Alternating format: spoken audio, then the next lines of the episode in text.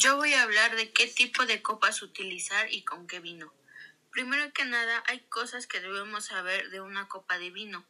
La parte superior de las copas debe finalizar en forma cónica al interior.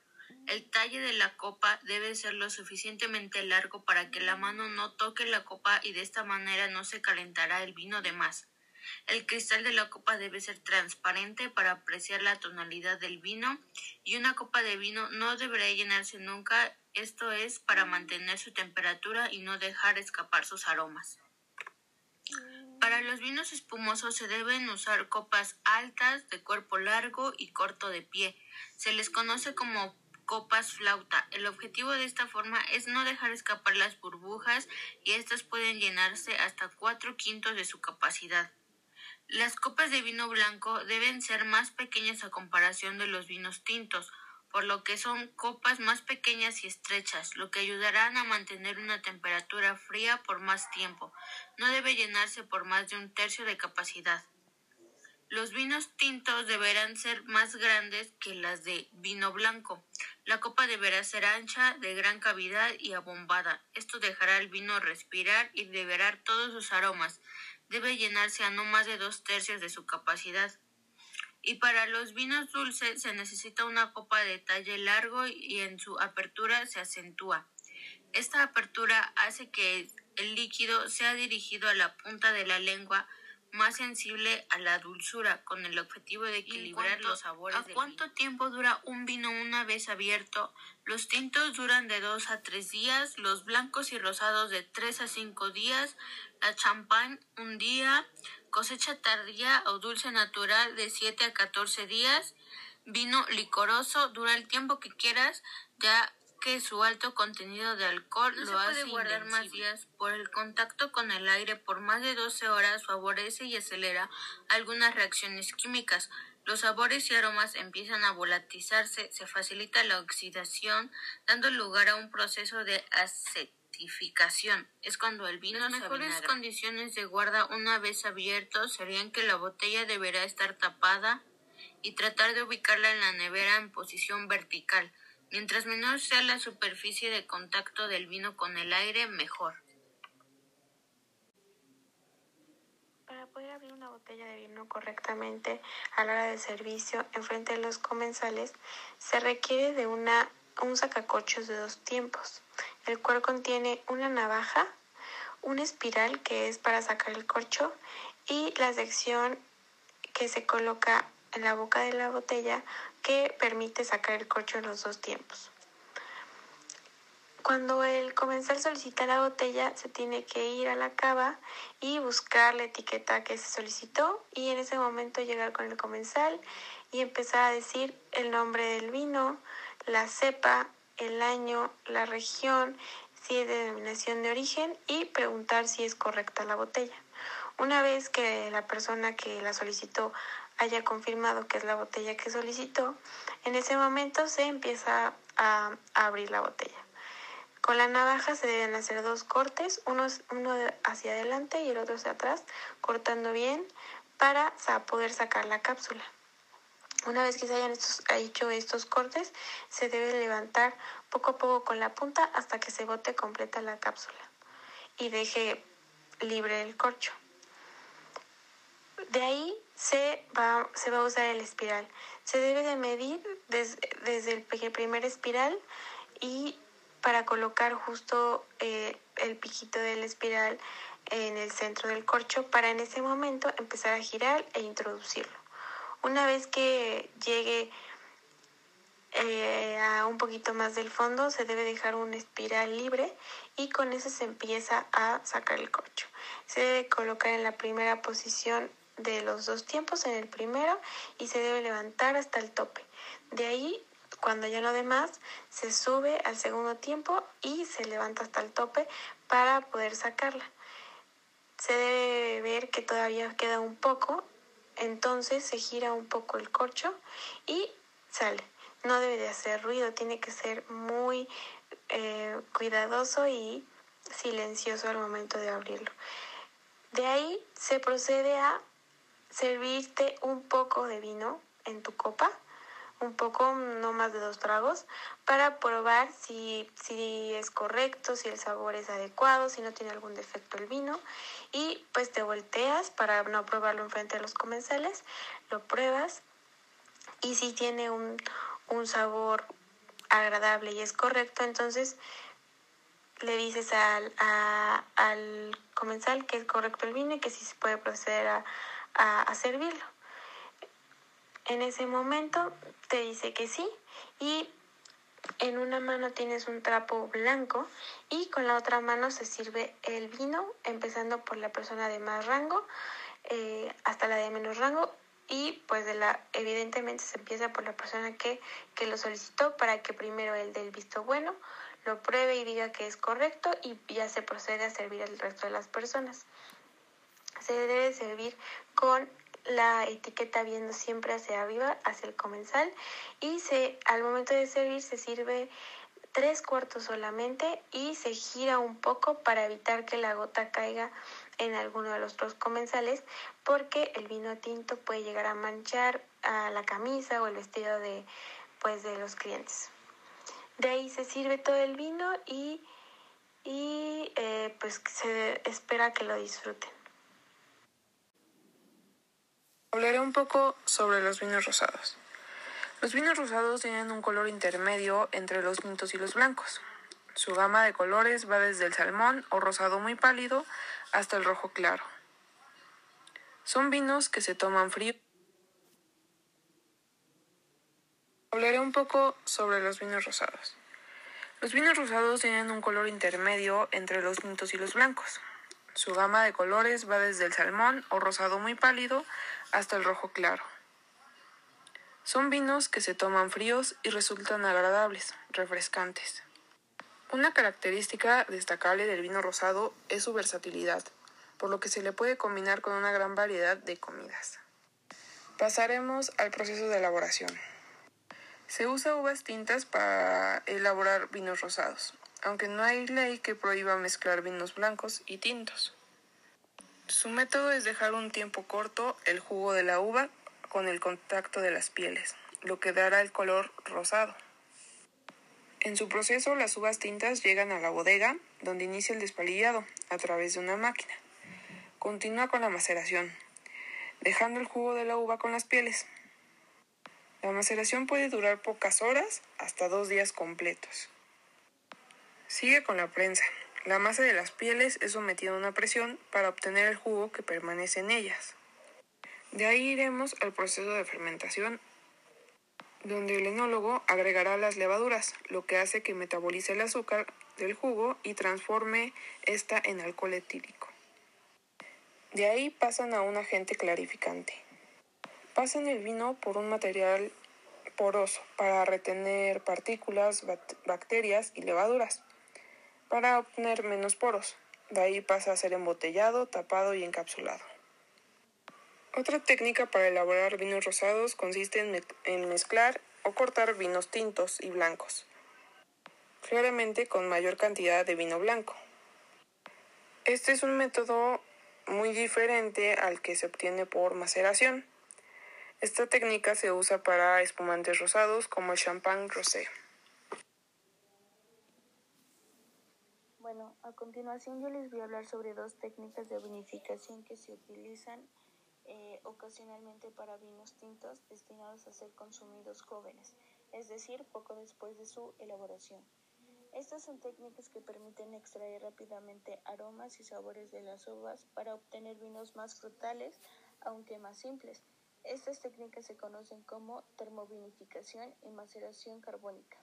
La primera, termovinificación, es básicamente una maceración en caliente, la cual consiste en calentar las uvas enteras o luego de ser pasadas en una moledora que rompa las pieles a una temperatura entre 50 a 80 grados centígrados y así acelerar y aumentar la extracción de antocianos, las sustancias que dan su color a las pieles en las uvas tintas. Depende de la variedad de uva en uso será la temperatura aplicada, la cual puede durar varias horas. Una vez terminado el proceso de extracción de color, los sólidos se presan y el líquido colorante fermentado, sin pieles, sin semillas, como en los vinos blancos. Ahora bien, Eh, la segunda es la maceración carbónica, la cual se utiliza para producir vinos tintos, livianos frutados, de color brillante aunque no muy intenso y destinados para un consumo rápido. Este normalmente no se aplica en uvas blancas porque da aromas poco agradables. La técnica se basa en colocar las uvas enteras en un contenedor sin oxígeno y cerrado. En este momento es donde empieza la fermentación. La temperatura ideal para la maceración carbónica es de 30 grados centígrados. La ventaja de esta maceración es que no presenta los aromas potentes y desequilibrados que suelen aparecer después de la vinificación tradicional. En cambio, da vinos suaves que son más agradables de tomar inmediatamente después de la vinificación. Por ello se comercializan más temprano. Ok, dejando en claro cuáles son las dos eh, técnicas de vinificación, pasamos a otro punto, el cual consiste en el pH del vino.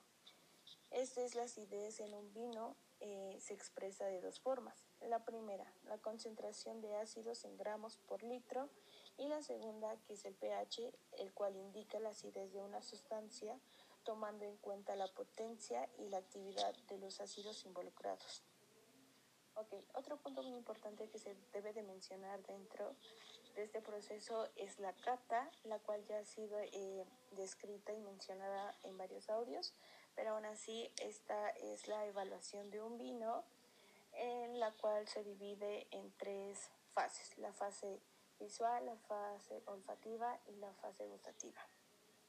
Dejando en claro esto, pasamos al último tema que es sacacorchos.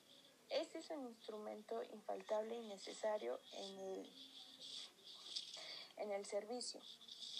Eh, la primera referencia histórica de este es del año de 1681, el cual se dio en Inglaterra y hay varios tipos de sacacorchos. Pero el más típico y el más usado es de camarero, que se inventó en Alemania en el año de 1882. Yo voy a hablar de qué tipo de copas utilizar y con qué vino. Primero que nada, hay cosas que debemos saber de una copa de vino.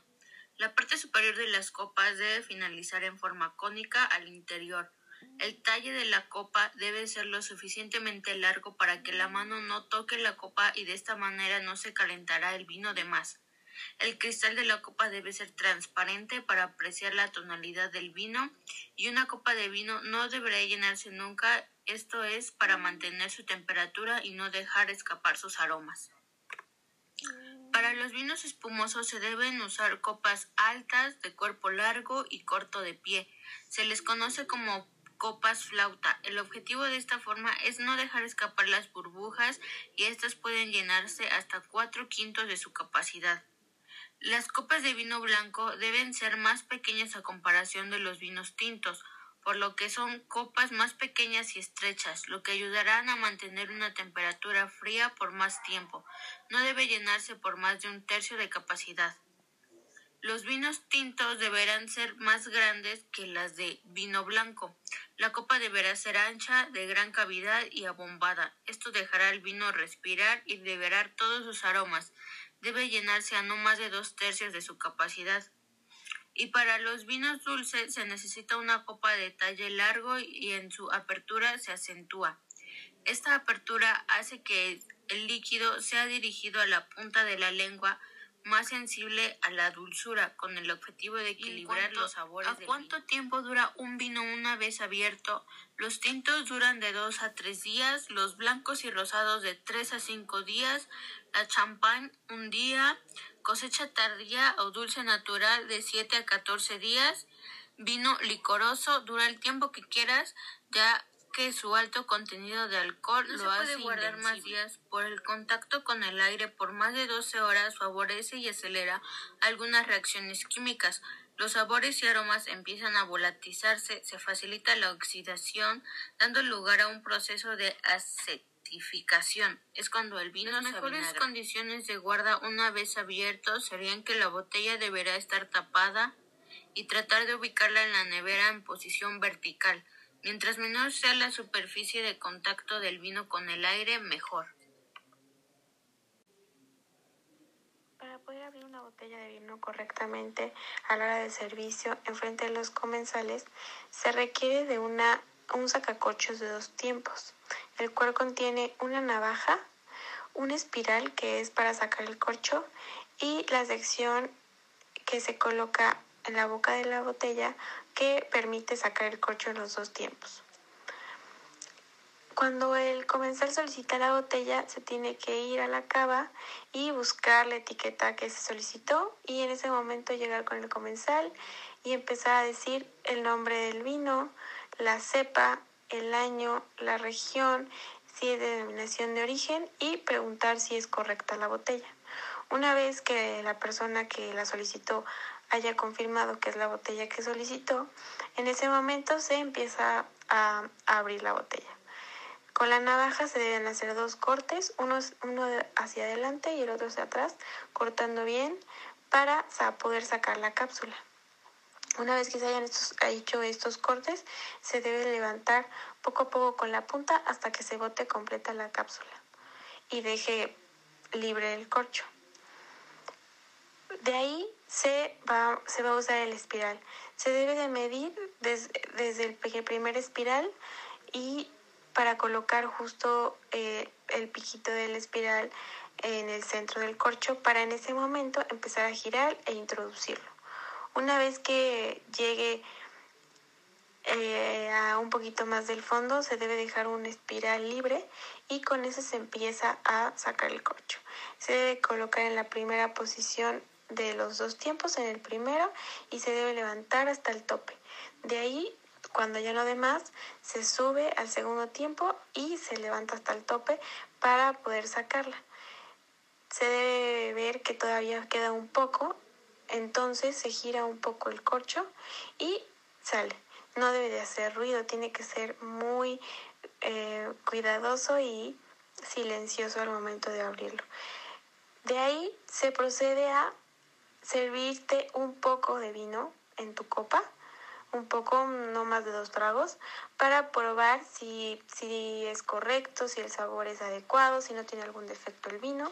Y pues te volteas para no probarlo enfrente de los comensales, lo pruebas y si tiene un, un sabor agradable y es correcto, entonces le dices al, al comensal que es correcto el vino y que sí se puede proceder a, a servirlo.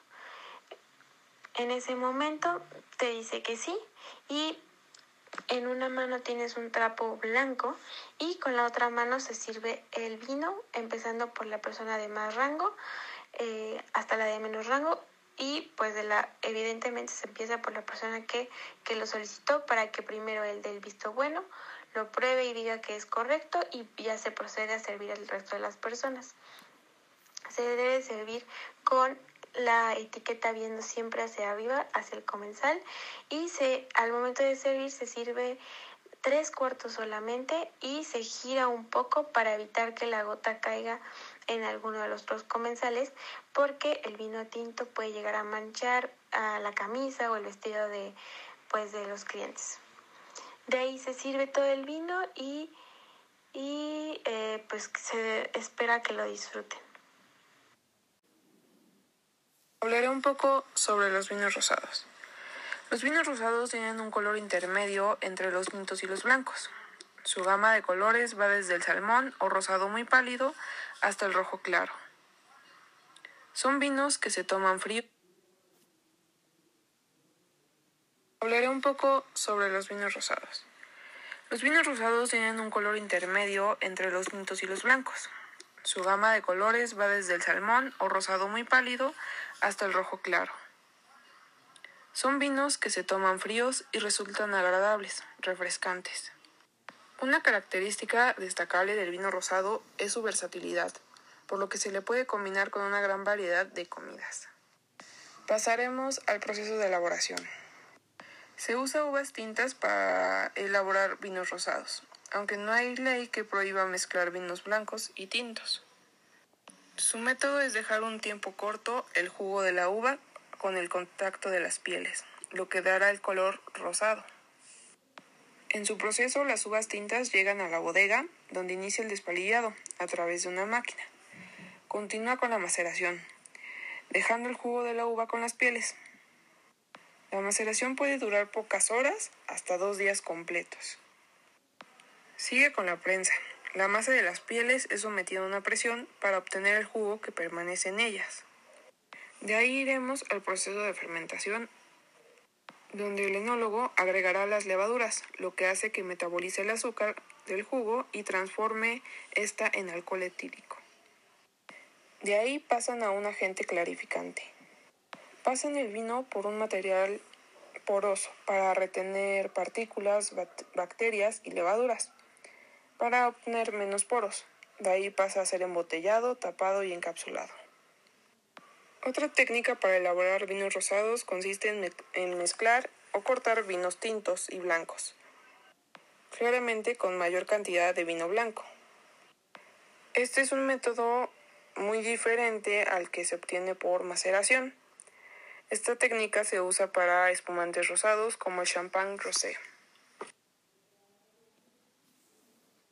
Bueno, a continuación yo les voy a hablar sobre dos técnicas de vinificación que se utilizan eh, ocasionalmente para vinos tintos destinados a ser consumidos jóvenes, es decir, poco después de su elaboración. Estas son técnicas que permiten extraer rápidamente aromas y sabores de las uvas para obtener vinos más frutales, aunque más simples. Estas técnicas se conocen como termovinificación y maceración carbónica. La primera, termovinificación, es básicamente una maceración en caliente, la cual consiste en calentar las uvas enteras o luego de ser pasadas en una moledora que rompa las pieles a una temperatura entre 50 a 80 grados centígrados y así acelerar y aumentar la extracción de antocianos, las sustancias que dan su color a las pieles en las uvas tintas.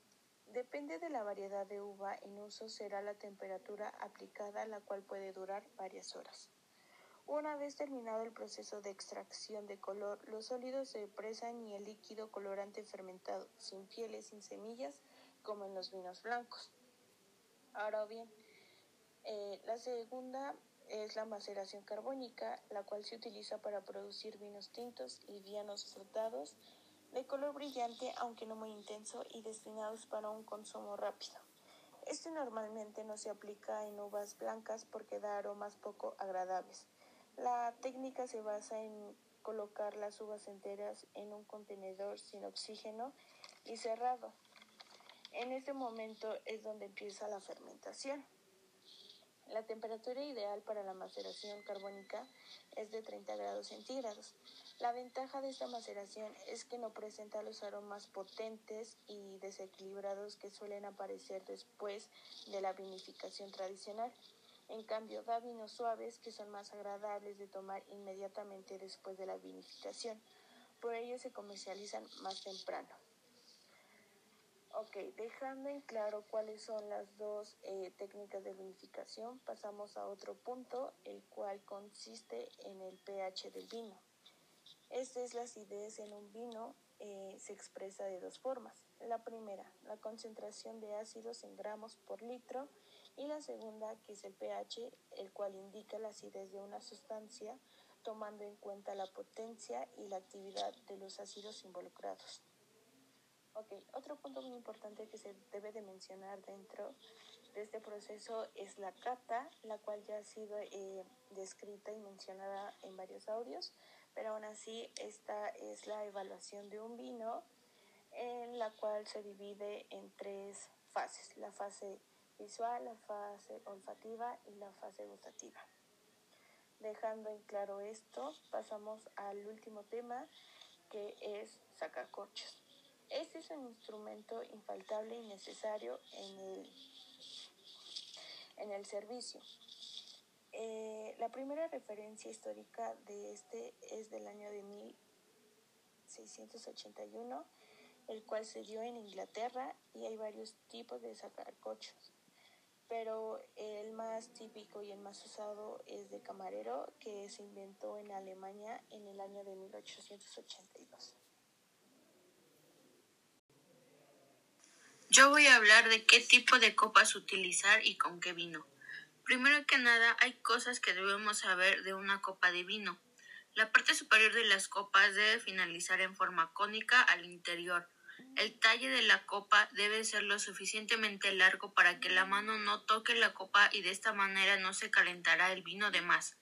El cristal de la copa debe ser transparente para apreciar la tonalidad del vino y una copa de vino no deberá llenarse nunca, esto es para mantener su temperatura y no dejar escapar sus aromas. Para los vinos espumosos se deben usar copas altas, de cuerpo largo y corto de pie. Se les conoce como copas flauta. El objetivo de esta forma es no dejar escapar las burbujas y estas pueden llenarse hasta cuatro quintos de su capacidad. Las copas de vino blanco deben ser más pequeñas a comparación de los vinos tintos, por lo que son copas más pequeñas y estrechas, lo que ayudarán a mantener una temperatura fría por más tiempo. No debe llenarse por más de un tercio de capacidad. Los vinos tintos deberán ser más grandes que las de vino blanco. La copa deberá ser ancha, de gran cavidad y abombada. Esto dejará al vino respirar y liberar todos sus aromas debe llenarse a no más de dos tercios de su capacidad. Y para los vinos dulces se necesita una copa de talle largo y en su apertura se acentúa. Esta apertura hace que el líquido sea dirigido a la punta de la lengua más sensible a la dulzura, con el objetivo de equilibrar los sabores. ¿A cuánto tiempo dura un vino una vez abierto? Los tintos duran de dos a tres días, los blancos y rosados de tres a cinco días, la champán un día, cosecha tardía o dulce natural de siete a catorce días, vino licoroso dura el tiempo que quieras, ya que su alto contenido de alcohol lo hace guardar más días. Por el contacto con el aire por más de 12 horas favorece y acelera algunas reacciones químicas. Los sabores y aromas empiezan a volatilizarse, se facilita la oxidación, dando lugar a un proceso de Es cuando el vino Las mejores condiciones de guarda una vez abierto serían que la botella deberá estar tapada y tratar de ubicarla en la nevera en posición vertical. Mientras menor sea la superficie de contacto del vino con el aire, mejor. Para poder abrir una botella de vino correctamente a la hora de servicio en frente de los comensales, se requiere de una, un sacacorchos de dos tiempos, el cual contiene una navaja, una espiral que es para sacar el corcho y la sección que se coloca en la boca de la botella que permite sacar el corcho en los dos tiempos. Cuando el comensal solicita la botella, se tiene que ir a la cava y buscar la etiqueta que se solicitó y en ese momento llegar con el comensal y empezar a decir el nombre del vino, la cepa, el año, la región, si es de denominación de origen y preguntar si es correcta la botella. Una vez que la persona que la solicitó haya confirmado que es la botella que solicitó, en ese momento se empieza a, abrir la botella. Con la navaja se deben hacer dos cortes, uno, uno hacia adelante y el otro hacia atrás, cortando bien para poder sacar la cápsula. Una vez que se hayan hecho estos cortes, se debe levantar poco a poco con la punta hasta que se bote completa la cápsula y deje libre el corcho. De ahí se va, a usar el espiral. Se debe de medir desde el primer espiral y para colocar justo eh, el piquito del espiral en el centro del corcho para en ese momento empezar a girar e introducirlo. Una vez que llegue eh, a un poquito más del fondo se debe dejar una espiral libre y con eso se empieza a sacar el corcho. Se debe colocar en la primera posición de los dos tiempos en el primero y se debe levantar hasta el tope. De ahí, cuando ya no de más, se sube al segundo tiempo y se levanta hasta el tope para poder sacarla. Se debe ver que todavía queda un poco, entonces se gira un poco el corcho y sale. No debe de hacer ruido, tiene que ser muy eh, cuidadoso y silencioso al momento de abrirlo.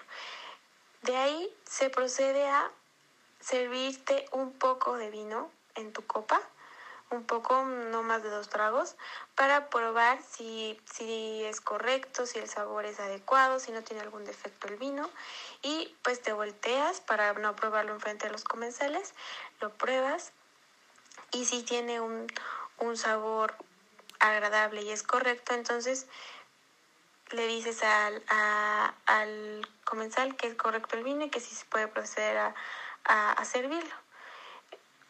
En ese momento te dice que sí y en una mano tienes un trapo blanco y con la otra mano se sirve el vino, empezando por la persona de más rango eh, hasta la de menos rango y pues de la evidentemente se empieza por la persona que, que lo solicitó para que primero el del visto bueno lo pruebe y diga que es correcto y ya se procede a servir al resto de las personas. Se debe servir con la etiqueta viendo siempre hacia arriba, hacia el comensal y se, al momento de servir se sirve tres cuartos solamente y se gira un poco para evitar que la gota caiga en alguno de los dos comensales porque el vino tinto puede llegar a manchar a la camisa o el vestido de pues de los clientes. De ahí se sirve todo el vino y, y eh, pues se espera que lo disfruten. Hablaré un poco sobre los vinos rosados. Los vinos rosados tienen un color intermedio entre los tintos y los blancos. Su gama de colores va desde el salmón o rosado muy pálido hasta el rojo claro. Son vinos que se toman frío. Hablaré un poco sobre los vinos rosados. Los vinos rosados tienen un color intermedio entre los tintos y los blancos. Su gama de colores va desde el salmón o rosado muy pálido hasta el rojo claro. Son vinos que se toman fríos y resultan agradables, refrescantes. Una característica destacable del vino rosado es su versatilidad, por lo que se le puede combinar con una gran variedad de comidas. Pasaremos al proceso de elaboración. Se usa uvas tintas para elaborar vinos rosados aunque no hay ley que prohíba mezclar vinos blancos y tintos. Su método es dejar un tiempo corto el jugo de la uva con el contacto de las pieles, lo que dará el color rosado. En su proceso, las uvas tintas llegan a la bodega, donde inicia el despalillado a través de una máquina. Continúa con la maceración, dejando el jugo de la uva con las pieles. La maceración puede durar pocas horas hasta dos días completos. Sigue con la prensa. La masa de las pieles es sometida a una presión para obtener el jugo que permanece en ellas. De ahí iremos al proceso de fermentación, donde el enólogo agregará las levaduras, lo que hace que metabolice el azúcar del jugo y transforme esta en alcohol etílico. De ahí pasan a un agente clarificante. Pasan el vino por un material poroso para retener partículas, bacterias y levaduras para obtener menos poros. De ahí pasa a ser embotellado, tapado y encapsulado. Otra técnica para elaborar vinos rosados consiste en, mezclar o cortar vinos tintos y blancos, claramente con mayor cantidad de vino blanco. Este es un método muy diferente al que se obtiene por maceración. Esta técnica se usa para espumantes rosados como el champán rosé. Bueno, a continuación yo les voy a hablar sobre dos técnicas de vinificación que se utilizan eh, ocasionalmente para vinos tintos destinados a ser consumidos jóvenes, es decir, poco después de su elaboración. Estas son técnicas que permiten extraer rápidamente aromas y sabores de las uvas para obtener vinos más frutales, aunque más simples.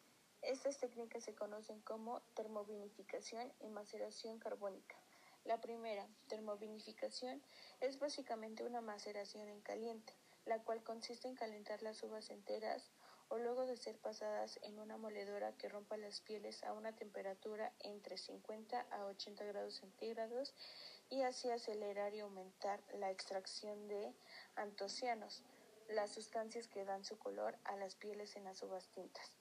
Depende de la variedad de uva en uso será la temperatura aplicada, la cual puede durar varias horas. Una vez terminado el proceso de extracción de color, los sólidos se presan y el líquido colorante fermentado, sin pieles, sin semillas, como en los vinos blancos.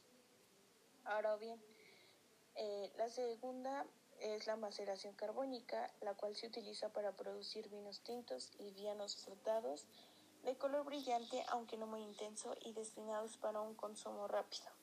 Este normalmente no se aplica en uvas blancas porque da aromas poco agradables. La técnica se basa en colocar las uvas enteras en un contenedor sin oxígeno y cerrado. En este momento es donde empieza la fermentación.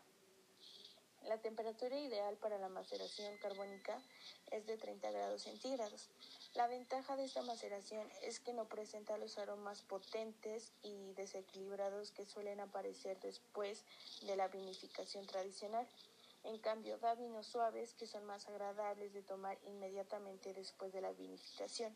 Por ello se comercializan más temprano. Ok, dejando en claro cuáles son las dos eh, técnicas de vinificación, pasamos a otro punto, el cual consiste en el pH del vino. Esta es la acidez en un vino, eh, se expresa de dos formas. La primera, la concentración de ácidos en gramos por litro, y la segunda, que es el pH, el cual indica la acidez de una sustancia, tomando en cuenta la potencia y la actividad de los ácidos involucrados. Ok, otro punto muy importante que se debe de mencionar dentro de este proceso es la cata, la cual ya ha sido eh, descrita y mencionada en varios audios, pero aún así esta es la evaluación de un vino en la cual se divide en tres fases, la fase visual, la fase olfativa y la fase gustativa. Dejando en claro esto, pasamos al último tema que es sacacorchos. Este es un instrumento infaltable y necesario en el, en el servicio. Eh, la primera referencia histórica de este es del año de 1681, el cual se dio en Inglaterra y hay varios tipos de sacacorchos. Pero el más típico y el más usado es de camarero, que se inventó en Alemania en el año de 1882.